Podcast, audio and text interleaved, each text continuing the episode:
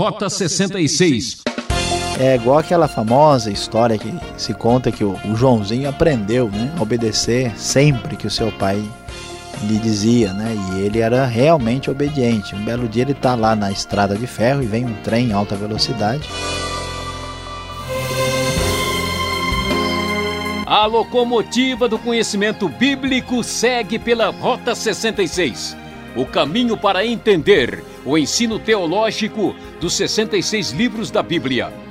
Aqui é o Capitão Beltrão e juntos vamos para a estação Deuteronômio, onde vamos fazer uma pequena parada no capítulo 4. O tema da aula preparada pelo maquinista Luiz Saião será: Nem pau, nem pedra, nenhum idolozinho. E tem gente que adora uma Maria Fumaça, outros são vidrados num trem de luxo e muitos ficam impressionados com o trem bala. Neste mundo existem vagões com muitas superstições e quem não obedece a Deus perde o trem da história. Última chamada. Embarque agora no trem da fé. Lendo o texto bíblico do capítulo 4 do livro de Deuteronômio, nós vamos ver a ênfase que Deus começa a apresentar sobre a obediência. Por que, que isso é tão importante? Porque foi destacado nos capítulos anteriores a atitude de rebelião do povo. E Moisés, sendo apresentado como mediador desta aliança, então traz a palavra divina que enfatiza a necessidade de obedecer ao Senhor. E o texto da NVI nos diz o seguinte, desde o primeiro versículo: E agora, ó Israel, ouça os decretos e as leis que lhes estou ensinando a cumprir para que vivam e tomem posse da terra que o Senhor, o Deus dos seus antepassados, dá a vocês. Nada acrescente às palavras que eu lhes ordeno e delas nada retirem, mas obedeçam aos mandamentos do Senhor, o seu Deus, que lhes eu que eu lhes ordeno. Então o texto deixa bem claro que Deus tem uma exigência muito clara e, ob e objetiva e direta, e eles devem obedecer ao Senhor Deus. Esta é a grande realidade. O texto ainda diz: Pois que grande nação tem um Deus tão próximo como o Senhor nosso Deus, sempre que o invocamos? Ou que grande nação tem decretos e preceitos tão justos como esta lei que estou apresentando a vocês hoje? Apenas tenham cuidado, tenham muito cuidado para que vocês nunca se esqueçam das coisas que os seus olhos viram. Conservem-nas por toda a sua vida na memória, contem-nas a seus filhos e a seus netos. Lembre-se do dia em que vocês estiveram diante do Senhor, o seu Deus, em Horebe, quando o Senhor disse, me disse: Reúna os, o povo diante de mim para ouvir as minhas palavras, a fim de que aprendam a me temer enquanto viverem sobre a terra e as ensinem a seus filhos. Vocês se aproximaram e ficaram ao pé do monte. O monte ardia em chamas que subiam até o céu e estava envolvido por uma nuvem escura e densa. Então o Senhor falou a vocês do meio do fogo. Vocês ouviram as palavras, mas não viram forma alguma, apenas se ouvia a voz. Ele lhes anunciou a sua aliança, os dez mandamentos. Escreveu-os sobre duas tábuas de pedra e ordenou que os cumprissem naquela ocasião o Senhor mandou-me ensinar-lhes decretos e leis para que vocês os cumprissem na terra da qual vão tomar posse. É muito interessante observar que, a semelhança de Israel, muita gente tem muita vontade de estabelecer uma relação com Deus. E muitas vezes esse tipo de relacionamento está direcionado por uma espécie de desejo de ser abençoado, de alcançar a quaisquer coisas que de alguma forma nos beneficiem. E então nós vamos observar que aqui o texto enfatiza, olha, a relação de aliança com Deus é marcada por obediência. Se você de fato está interessado em ter um verdadeiro relacionamento com Deus, a primeira pergunta é se você está disposto a obedecer a Deus plenamente. Deus mostrou o seu poder, mostrou a sua glória, Israel tinha consciência disso, e a vontade de Deus é que se ouça a sua lei e que se pratiquem os seus preceitos. E a, entre esses preceitos, o mais importante, mais sério, é dar somente a Deus a glória devida. Por isso, a partir do verso 15, o texto vai se concentrar na questão que é a das mais importantes no Antigo Testamento, que é a proibição da idolatria. Por isso nós já mencionamos nem pau, nem pedra, nenhum ídolozinho, nenhum tipo de ídolo ou de imagem ou de qualquer coisa pode tomar o lugar de Deus e receber adoração ou veneração. No dia em que o Senhor lhes falou do meio do fogo em Horeb, diz aqui o texto da NVI a partir do verso 15. Nesse dia vocês não viram forma alguma, portanto tenham muito cuidado para que não se corrompam fazendo para si um ídolo, uma imagem de alguma forma semelhante a homem ou mulher, ou a qualquer animal da terra, a qualquer ave que voa no céu, a qualquer criatura que se move rente ao chão, ou a qualquer peixe que vive nas águas debaixo da terra. E para que ao erguerem os olhos ao céu e virem o sol, a lua e as estrelas, todos os corpos celestes, vocês não se desviem e se prostrem diante deles e prestem culto àquilo que o Senhor, o seu Deus, distribuiu a todos os povos debaixo do céu. A vocês, porém, o Senhor tomou e tirou da fornalha de fundir ferro do Egito, para serem o povo da sua herança, como hoje se pode ver. Deus, na sua exigência de obediência, deixa bem claro: não prestem adoração nem qualquer tipo de culto a qualquer coisa que exista debaixo do céu ou que exista ah, no céu ou debaixo da terra. Nada, nada pode receber essa adoração como fazem os povos pagãos. Não façam isso. E a coisa é tão séria que texto prossegue e diz que Deus se irou contra eles por causa dessas práticas, e o texto chega até mesmo a mencionar que esse Deus é um Deus zeloso, é fogo consumidor e prevê o que haveria de acontecer com a nação. Quando vocês tiverem filhos e netos, diz o verso 25, e já estiverem há muito tempo na terra e se corromperem, fizeram ídolos de qualquer tipo, fazendo o que o Senhor, o seu Deus, reprova, provocando a sua ira, invoco hoje o céu e a terra como testemunhas contra vocês de que vocês serão rapidamente eliminados da terra da qual estão tomando posse ao atravessar o Jordão. Vocês não viverão muito ali, serão totalmente destruídos. O Senhor os espalhará entre os povos e restarão apenas alguns de vocês entre as nações das quais o Senhor os levará. Lá vocês prestarão culto a deuses de madeira e de pedra, deuses feitos por mãos humanas, deuses que não podem ver, nem ouvir, nem comer, nem cheirar. E lá procurarão o Senhor, o seu Deus, e o acharão se o procurarem de todo o coração, de toda a sua alma. Quando vocês estiverem sofrendo e todas essas coisas tiverem acontecido com vocês, então em dias futuros vocês voltarão para o Senhor, o seu Deus, e lhe obedecerão. Veja que coisa impressionante a expectativa dessa desobediência e até mesmo do sofrimento que o povo haveria de ter. De fato, isso acontece de maneira mais nítida e definitiva quando o povo perde o direito à própria terra sendo levado para o cativeiro da Babilônia. E por que devemos ter em mente que somente Deus é Deus e deve receber toda obediência e deve ser absoluta e unicamente adorado como único Deus, porque ele é o verdadeiro Deus. O texto então nos diz com clareza: pergunte agora aos tempos antigos, antes de vocês existirem, desde o dia em que Deus criou o homem sobre a terra, pergunte de um lado ao outro do céu: já aconteceu algo tão grandioso? Já se ouviu algo parecido? Que povo ouviu a voz de Deus falando do meio do povo, como vocês ouviram e continuaram vivos? O que Deus decidiu tirar uma nação do meio de outra para lhe pertencer com provas, sinais, maravilhas e lutas, com mão poderosa e braço forte e com feitos temíveis e grandiosos, conforme tudo que o Senhor fez por vocês no Egito, como vocês viram com os próprios olhos?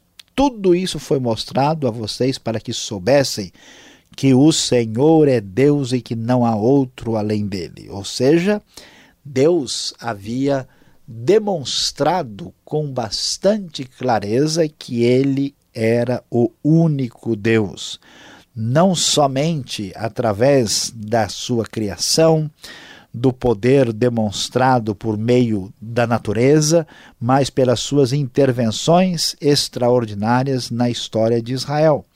Portanto, todas as evidências estavam claras. Se Deus é esse Deus, seria um absurdo completo pensar em desobedecê-lo e, principalmente, em desobedecê-lo praticando qualquer tipo de idolatria, dando glória a outra divindade ou qualquer coisa que nem divindade viesse a ser de fato.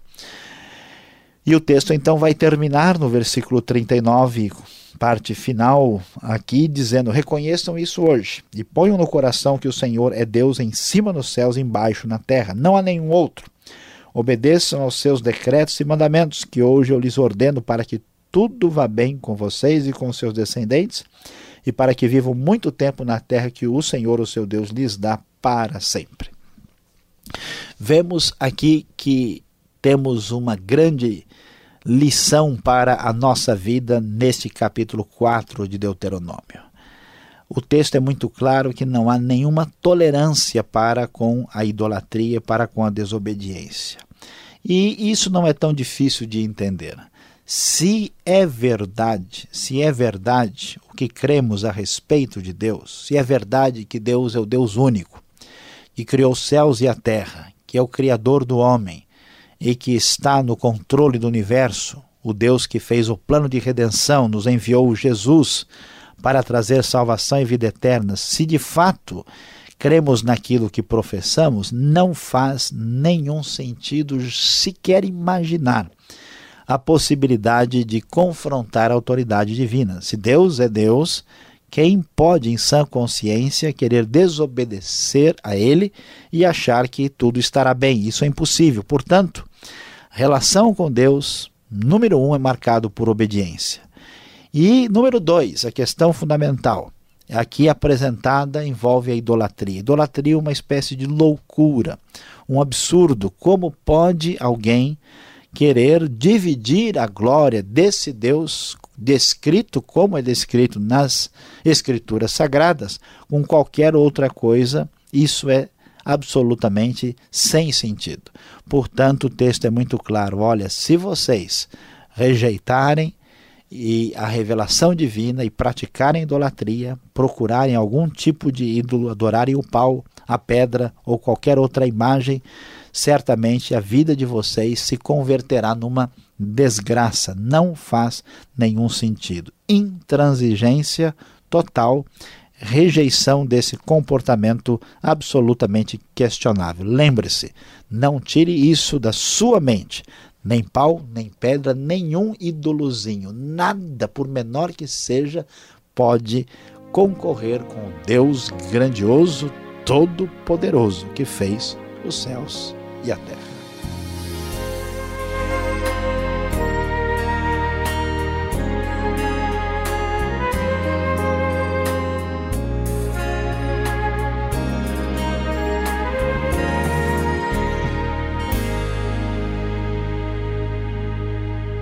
Esse é o programa Rota 66, o caminho para entender o ensino teológico dos 66 livros da Bíblia.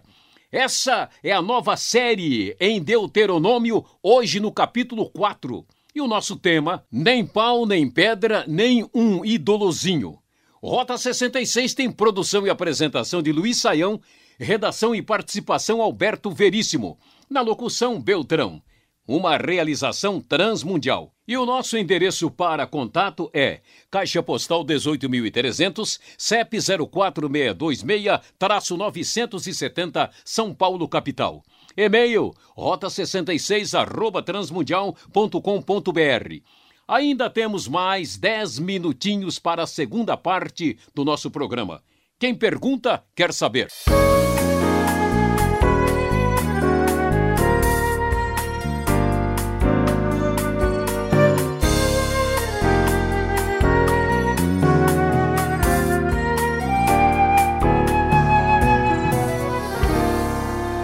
Agora é a nossa vez com as perguntas, uma segunda parte do programa com mais dinâmica para você entender melhor o texto de Deuteronômio capítulo 4. Professor Luiz Saião, a sua exposição você está falando muito sobre obediência, idolatria, mas vamos começar aqui.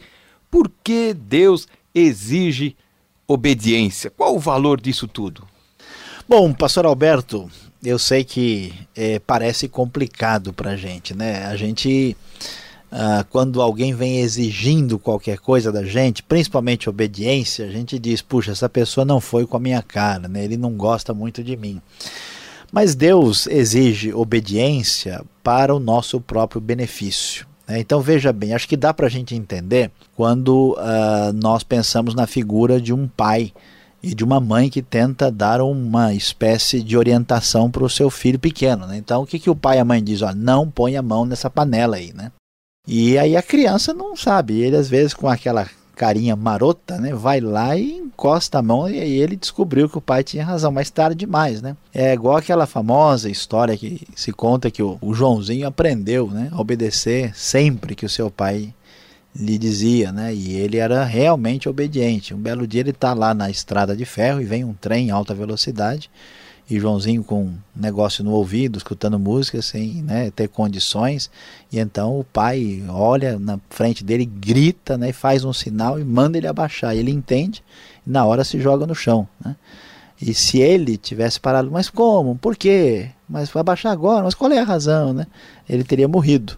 Então, tem coisas na vida que a gente tem que entender que estão fundamentadas no critério de autoridade. Hoje todo mundo acha que a pessoa só vai obedecer depois dele entender um milhão de coisas, aí vai pensar no assunto. Então, se Deus é Deus, ele deve saber do que está falando, está dizendo.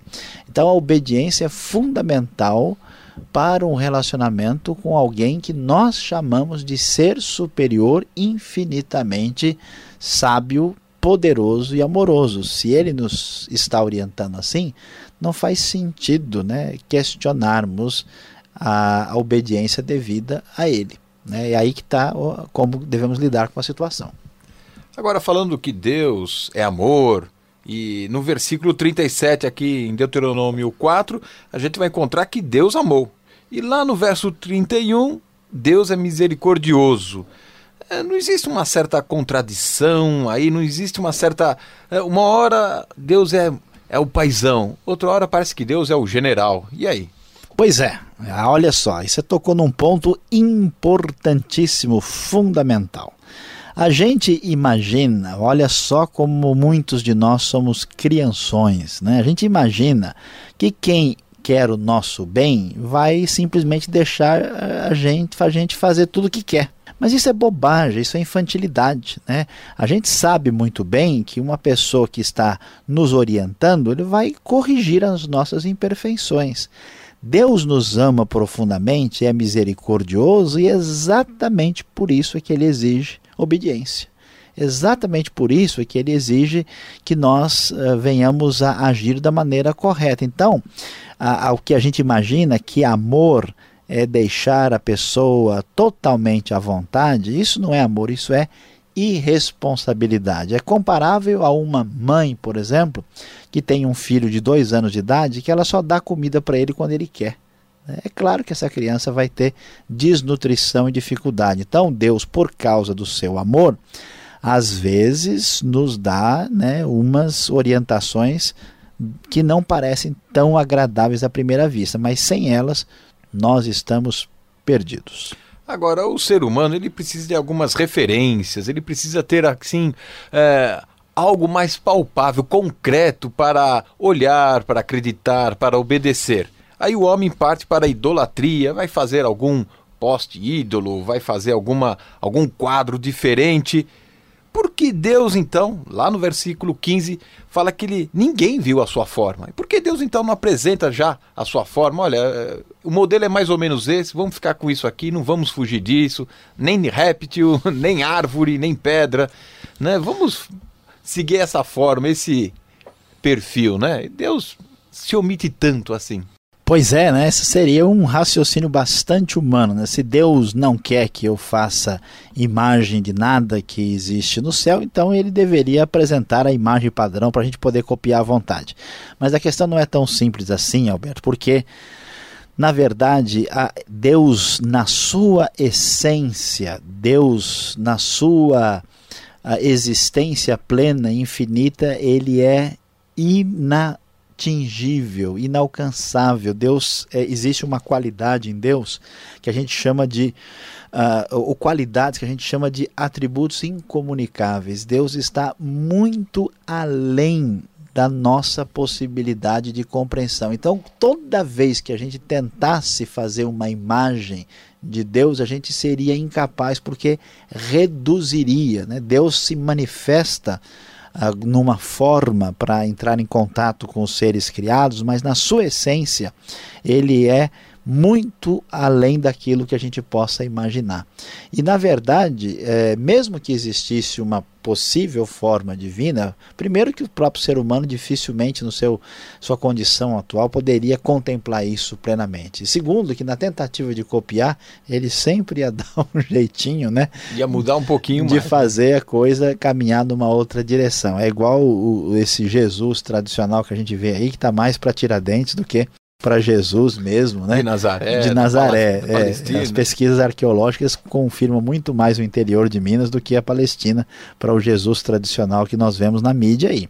Então, veja bem que não seria possível ah, que isso fosse feito. Qualquer tentativa do homem é reduzir a, a, imagem de Deus, então, é distorcer mesmo. É, porque acaba entrando numa idolatria indireta. Agora, falando da idolatria, a gente olha assim, a gente vê e sabe de casos de tribos, de povos antigos, em qualquer parte do globo, sempre está lá o ser humano fazendo alguma coisa que lembra e que representa a idolatria. De onde vem a idolatria? Porque ela é tão comum assim. Será que hoje, o homem no século XXI, ele já está, digamos, isento né, a esse tipo de, de, de uh, religião ou de culto né, antigo? Essa é uma, uma questão surpreendente, porque de fato em toda parte nós vemos ídolos. O, a exceção é exatamente o, o, o bloco que tem relação histórica com a Bíblia. O homem é um eterno fabricante de imagens. E a pergunta para a gente de onde é que vem isso? Né? A, a, ideia que a Bíblia nos dá é que a prática da idolatria vem da rejeição da revelação do Deus verdadeiro.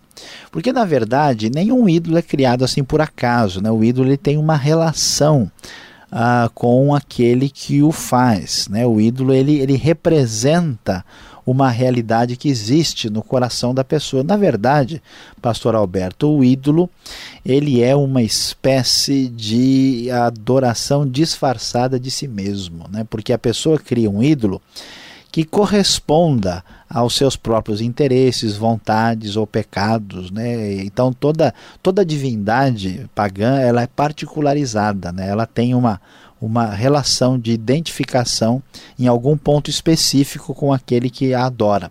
Então uma coisa interessante é que o ídolo ele provoca o que a gente chama de um movimento narcisista, né? A pessoa acaba adorando a ela mesma ela acaba adorando os seus valores, suas intenções, a sua própria vontade e, no fundo, a si mesmo. Né? Então, o ídolo é uma maneira disfarçada de tirar de Deus a honra e a glória e colocar na própria pessoa, em si mesmo, em glorificar o homem ou até aquilo que, de alguma forma, o, a, o homem acaba colocando como centro da sua vida. Agora, a grande questão foi essa que você levantou. Mesmo as pessoas das igrejas, eles dizem: olha, ah, eu, imagina, idolatria não tem nada a ver comigo, porque eu sou um sujeito, né? Estou fazendo pós-graduação, estou na universidade, eu não acredito nessas coisas de ignorância. Mas o, o fundamento da idolatria está em colocar o ser humano em primeiro lugar em tirar de Deus né, a centralidade e a primazia que lhe é devida e dar isso ao ser humano. Então veja bem, tem pessoas que na sua vida prática eles têm né, alguma espécie de hobby, comportamento, uh, prática uh, que é o Deus da sua vida, a quem ele serve dia e noite, ele se dedica àquilo e ele trata aquilo de maneira assim como a gente chama látrica, né? De adoração, de profundo relacionamento, até cultico. Às vezes alguns artistas, esportistas, né, são até chamados de ídolos, né, e a relação das pessoas é praticamente religiosa, não, não consegue, uh, não se consegue anular isso. Então isso é muito surpreendente. E por incrível que pareça, até pessoas uh, de boa formação cultural hoje por rejeitarem as propostas do Evangelho, estão até se envolvendo em idolatria direta. E eu gostaria de mencionar uma última palavra, né, muito importante, é que até nós cristãos, se a gente não adorar a Deus como lhe é devido, né, especialmente se baseando na revelação dele, uh, nós criamos uma imagem de Deus na nossa cabeça que é uma imagem que não é o próprio Deus, é um ídolo, só falta esculpir mas está na cabeça da gente. Por isso, a maneira de dar a honra devida a Deus é dando atenção à Sua palavra e obedecendo aos seus preceitos. Obrigado, Senhor, pela explicação e você continue atento ao nosso programa. Vem aí a aplicação de tudo isso que falamos para você.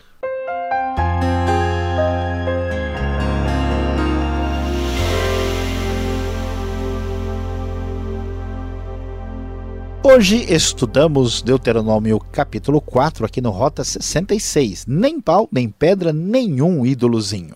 Qual é a grande aplicação para a nossa vida? A grande verdade aqui é que Deus deve estar em primeiro lugar. Meu querido ouvinte do Rota 66, nós queremos que você observe bem a sua vida. Talvez você seja um bom cristão, até mesmo se interesse por Deus e pela Bíblia, mas responda com toda e completa sinceridade: quem está em primeiro lugar na sua vida? O que merece o seu tempo, o seu dinheiro, a sua atenção, sua dedicação, o seu coração? Será que Deus está em primeiro lugar? Responda com sinceridade e fuja da idolatria.